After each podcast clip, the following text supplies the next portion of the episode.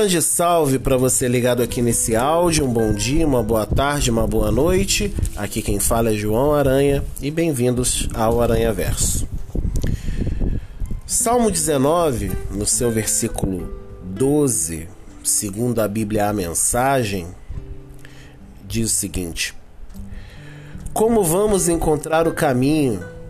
Como saber que pisamos na bola? Limpa a tela, ó Deus, para que comecemos o dia do zero. Guarda-me dos pecados tolos de pensar que posso assumir teu trabalho. Vou repetir esse último trecho. Guarda-me dos pecados tolos de pensar que posso assumir teu trabalho. Autossuficiência é uma palavra que especialmente aqueles ditos estudiosos que voltam mais pro coach, tem trabalhado, tem fomentado, tem muitas vezes até apelado para ela, mesmo sem dizê-la uma vez. Existe uma diferença muito grande entre você ter capacidade e você ser autossuficiente. Quando você é capaz de fazer alguma coisa, eu sou capaz de digitar um texto no computador. Eu adquiri uma habilidade na minha caminhada de digitar coisas no computador com teclado. Então, eu sou capaz. Existe em mim uma capacidade revelada de que eu posso fazer esta tarefa.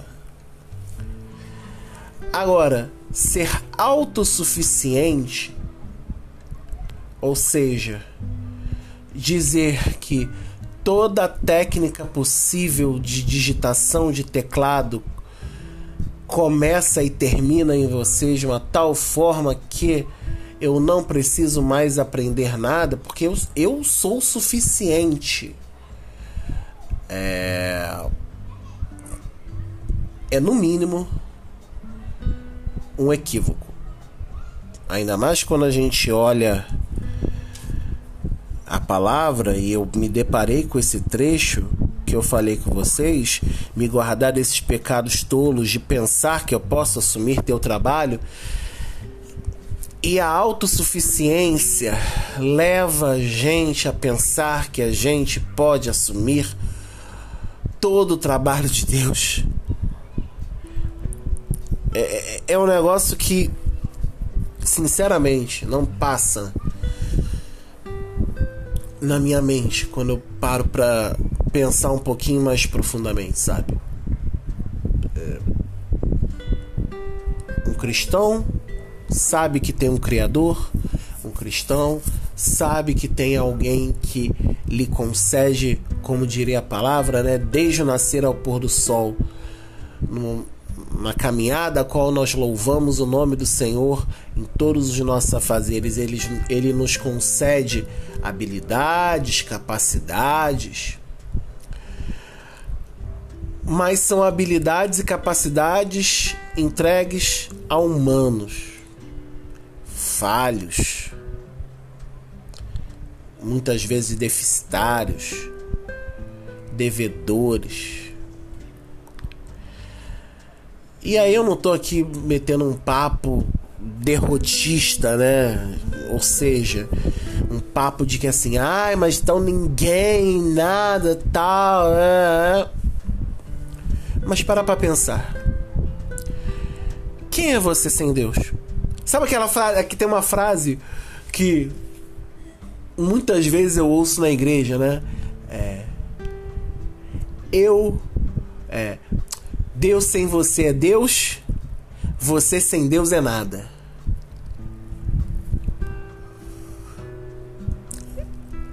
Eu, eu posso dizer que 80% Verdade, porque a gente não é nada. Deus tem misericórdia da gente. Deus tem tanta misericórdia que mesmo que ele pudesse dizer que a gente sem ele é nada, ele ainda diz que a gente tem valor diante dele quando a gente de coração sincero, é, humilde, né, reconhece e volta. E a gente faz isso constantemente. É muito interessante algumas experiências que eu pessoalmente tenho vivido de levar mensagens na igreja qual congrego, porque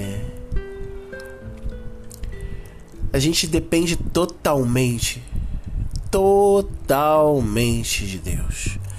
Porque você prepara uma mensagem, você fica dias ali refletindo em cima dela, pensando, ajustando, criando.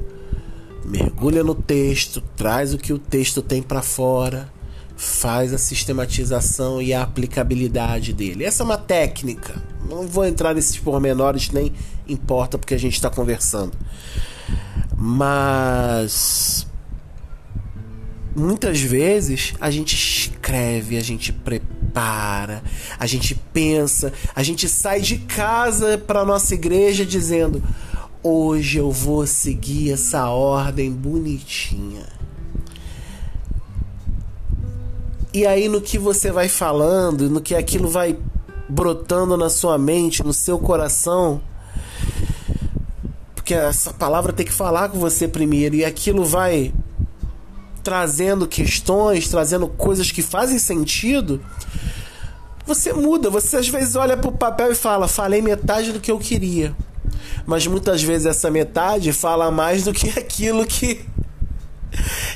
aquele todo que eu escrevi. É.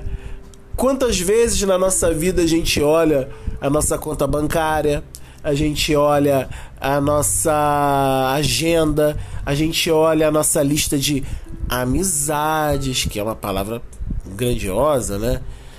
Então, quantas vezes a gente olha e a gente acha eu tenho tudo que eu preciso. Tudo, não preciso de mais nada, tenho felicidade. E a gente esquece que a gente tem como uma das poucas certezas da nossa vida é que enquanto sinceramente estivermos com Deus, Deus estará com a gente. Então, não importa que você pense, não importa o que você produza, Deus sempre estará com a gente e Ele sempre, na sua perfeição, completará a nossa imperfeição. E essa é uma realidade para todos nós. Todos nós somos imperfeitos. Desculpa, foi mal.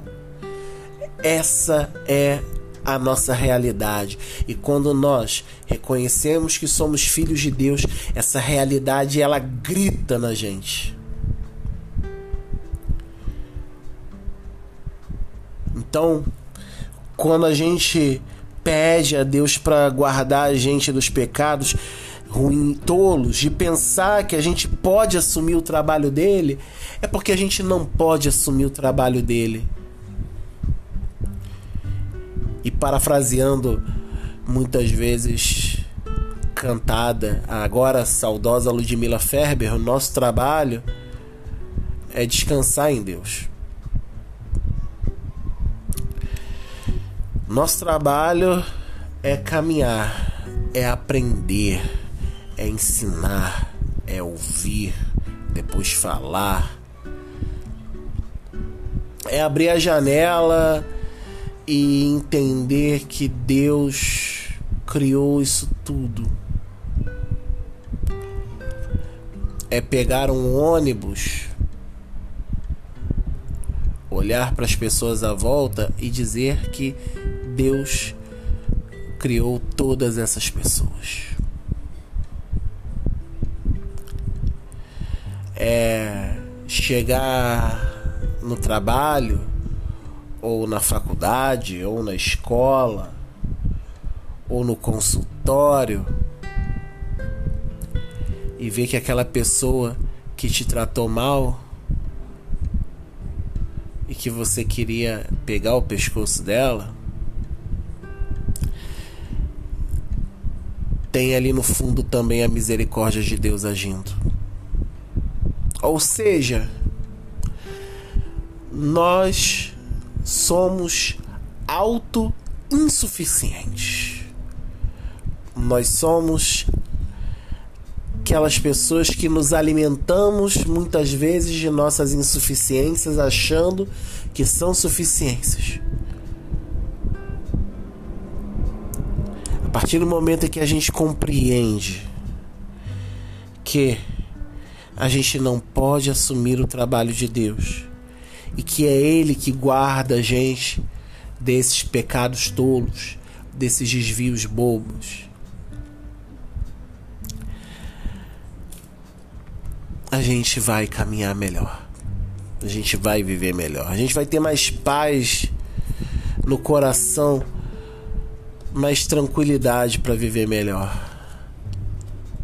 Quer agradecer a Deus a bênção alcançada? Agradeça mas agradeça principalmente todo dia de que Ele nos torna suficiente a partir da perfeita suficiência dele em nossa insuficiência. Então, vou repetir para a gente fechar.